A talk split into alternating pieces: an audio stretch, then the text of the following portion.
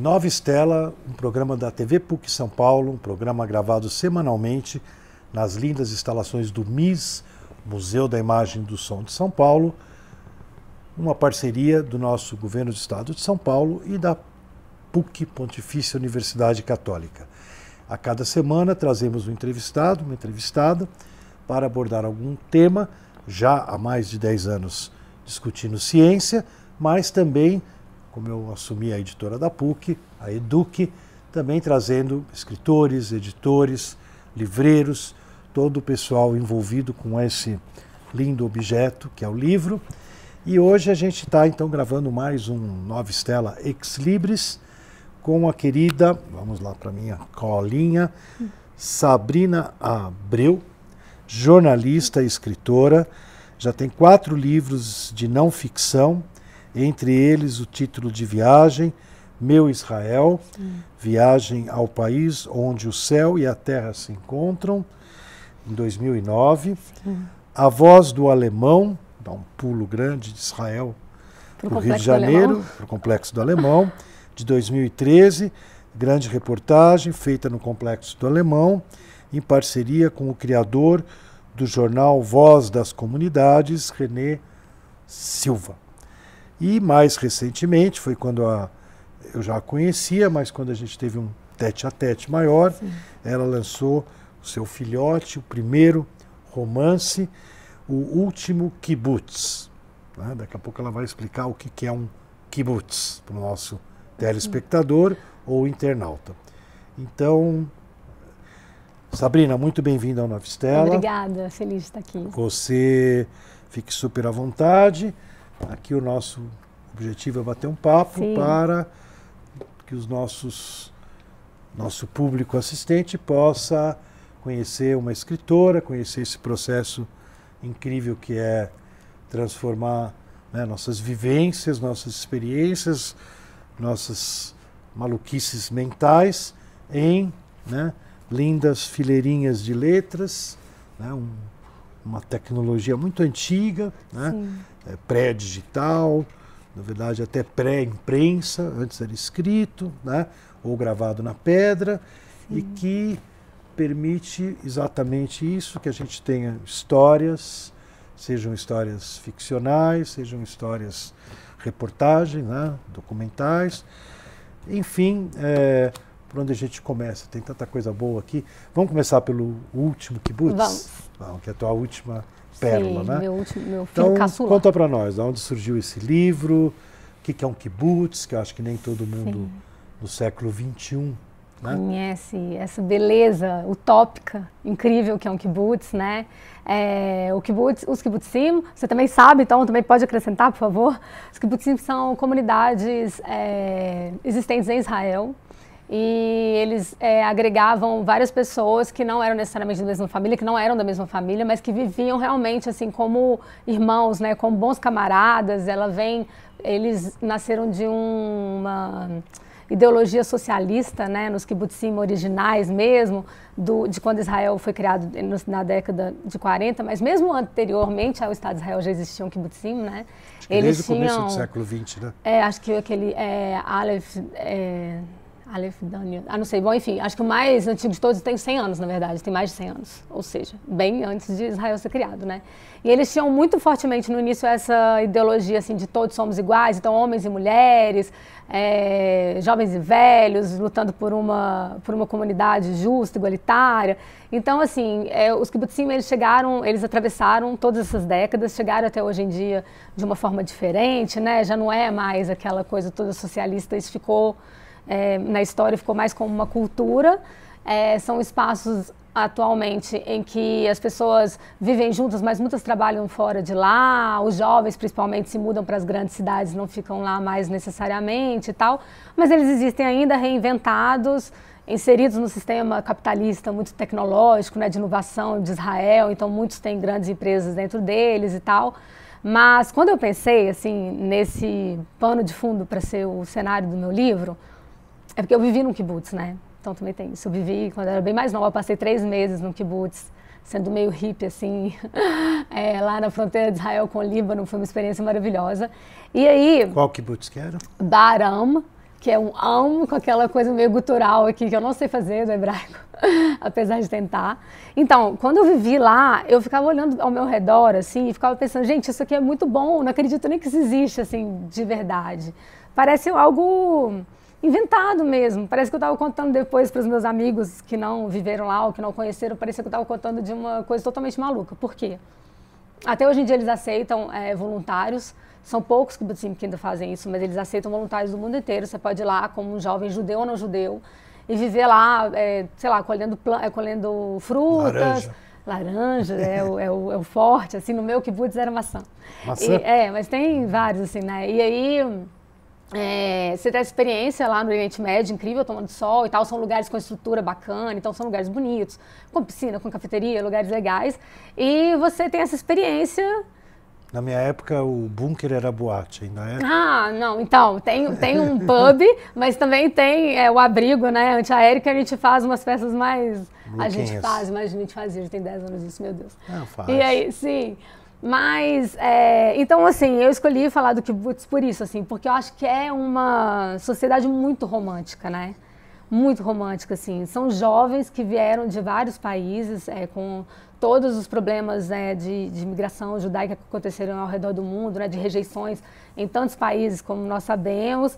Então, eles sempre, é, judeus sempre com essa conexão né, com a terra de Israel. Então, quando retornaram para lá, foram é, em diferentes levas migratórias, né, antes da Segunda Guerra e depois também, é, eles acharam então essa forma igualitária e socialista de iniciar uma vida nova em comunidade, assim, naquela terra ancestral.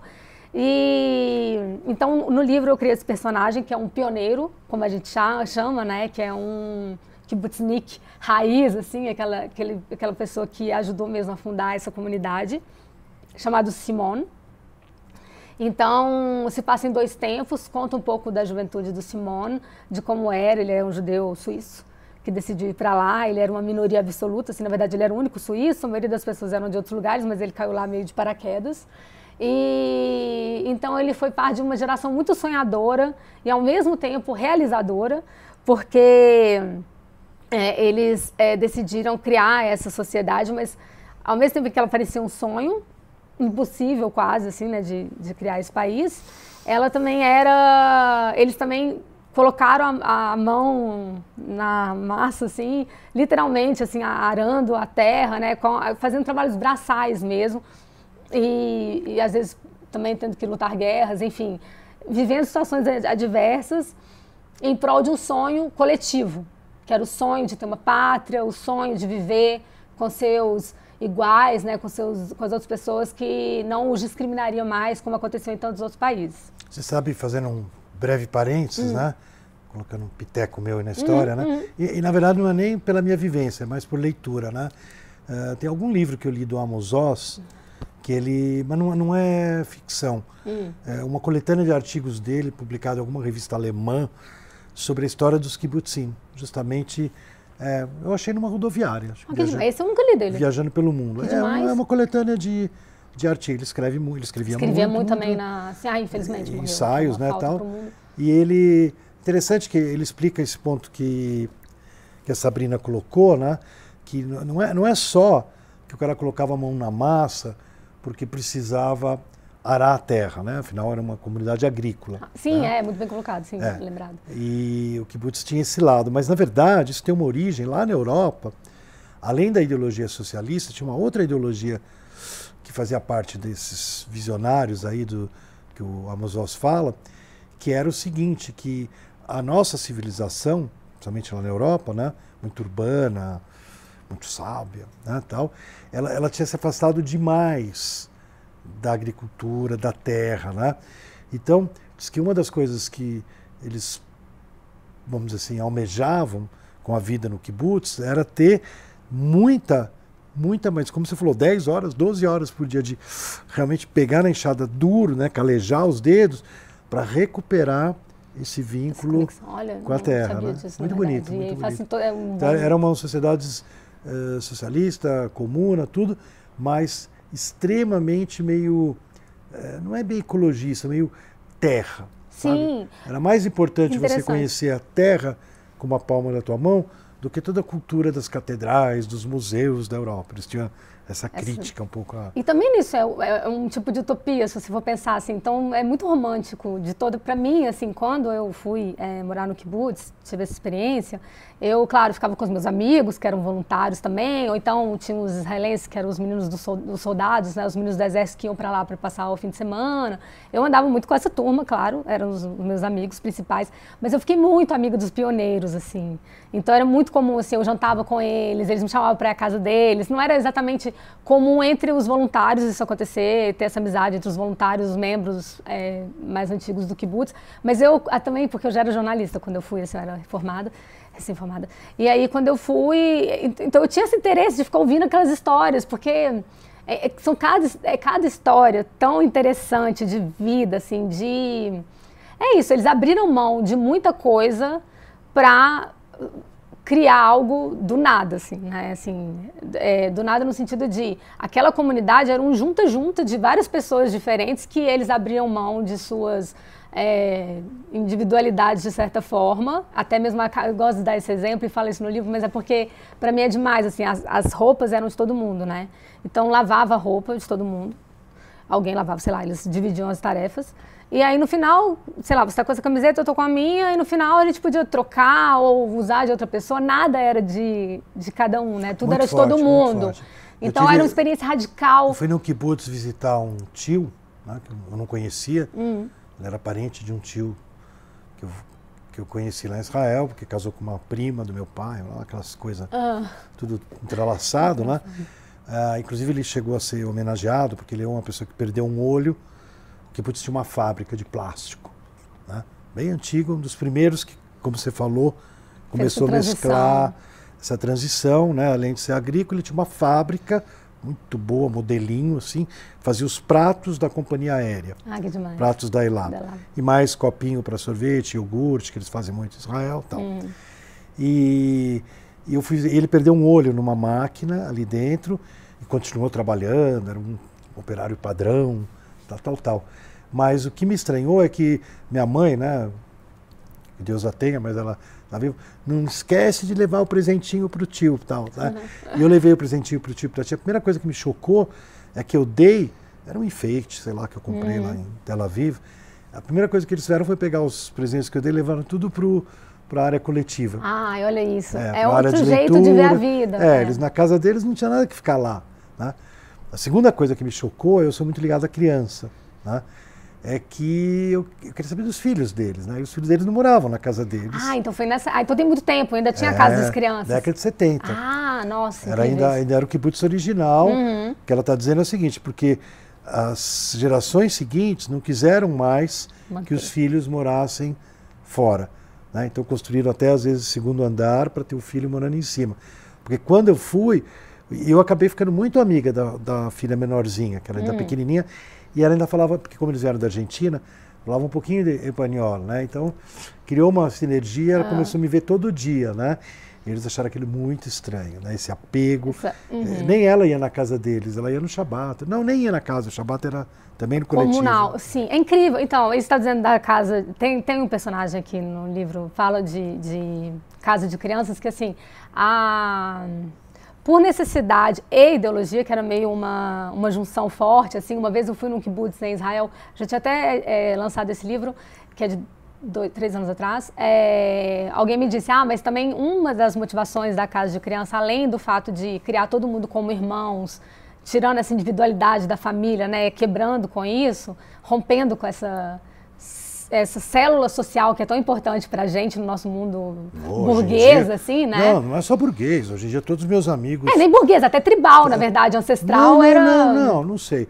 Eu ia dizer para você que hoje em dia meus amigos aqui nos debates, aqui no MIS, uhum. quando entra na questão de redes sociais e privacidade, pode ser de esquerda, de direita, tá todo mundo louco em preservar a privacidade, né? Não é, não, mas eu penso, falo na família com essa coisa tribal que se você, se você for pensar, sei lá, sei lá, é, não, que não tem sei privacidade lá, não sei nenhuma. quem, Ben, não sei que lá, tipo na, no judaísmo, né, filho de fulano de tal, ou mesmo entre os árabes, pai de fulano de tal. Então assim, a família ela tem muita importância, mas os kibbutzim vieram tão radicalmente assim, sendo é, tão é rebelde é a família que a família tinha que ser todos nós. Exato. Todos então eles criavam né? os meninos numa casa de crianças. Todos irmãos. E eles eram todos irmãos. Quer dizer, é uma é realmente uma utopia, uma coisa coisa muito maravilhosa, é uma sociedade muito especial e por isso eu quis partir daí para fazer meu primeiro romance, porque é uma sociedade que me inspira muito. Assim, como jornalista, eu fiz algumas pautas, fiz para a revista Trip, que é uma revista jovem, né, sobre kibbutz.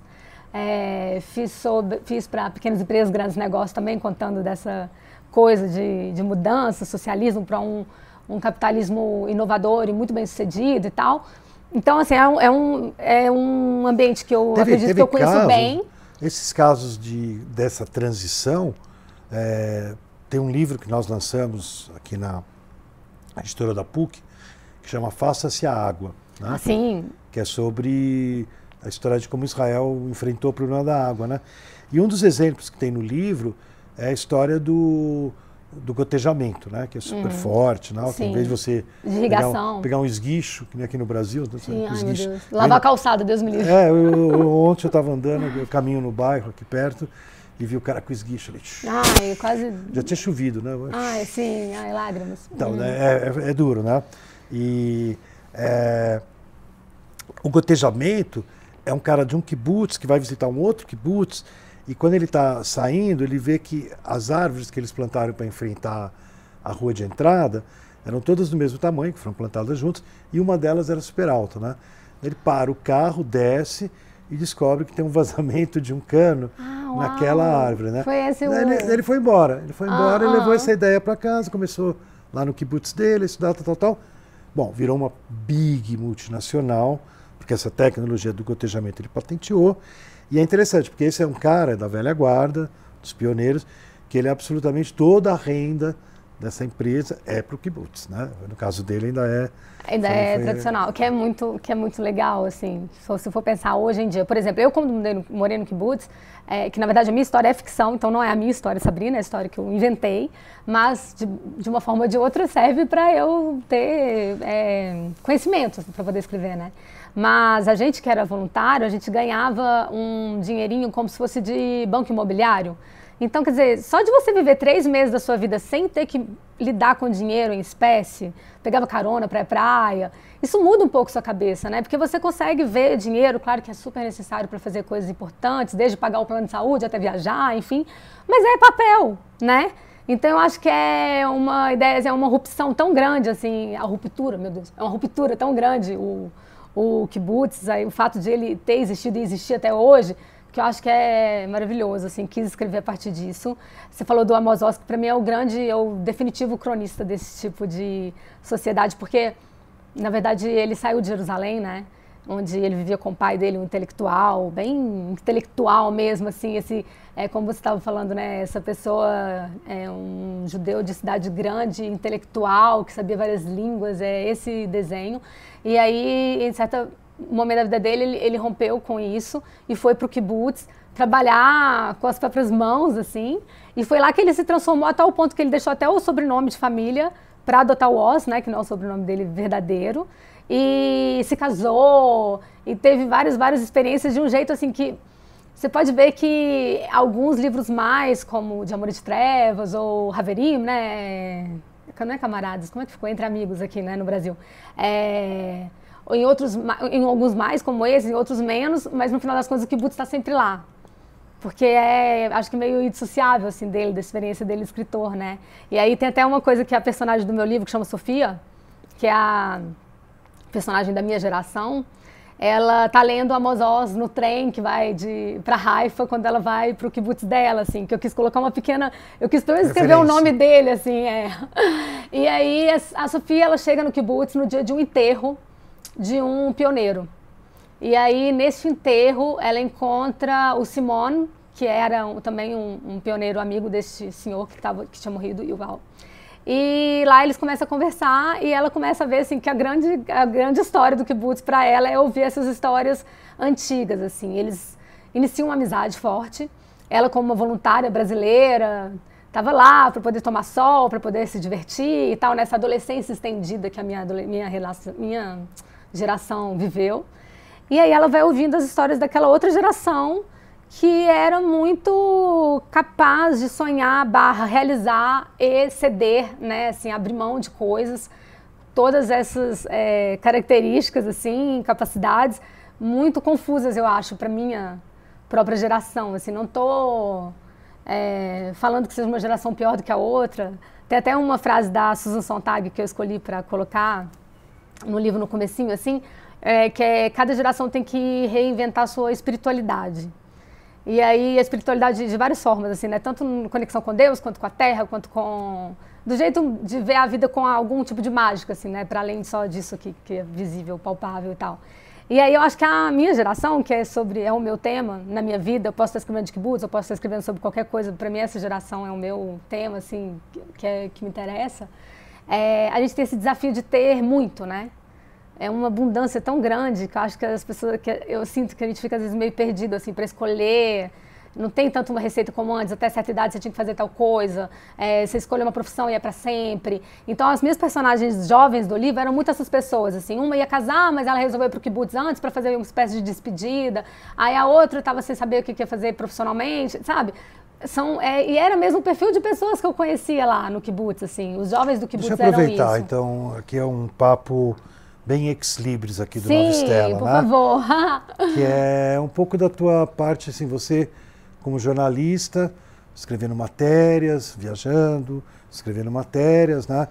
O, os seus livros que eu mencionei aqui, o Israel... Meu Israel e o último... Meu Israel, Deus, do alemão.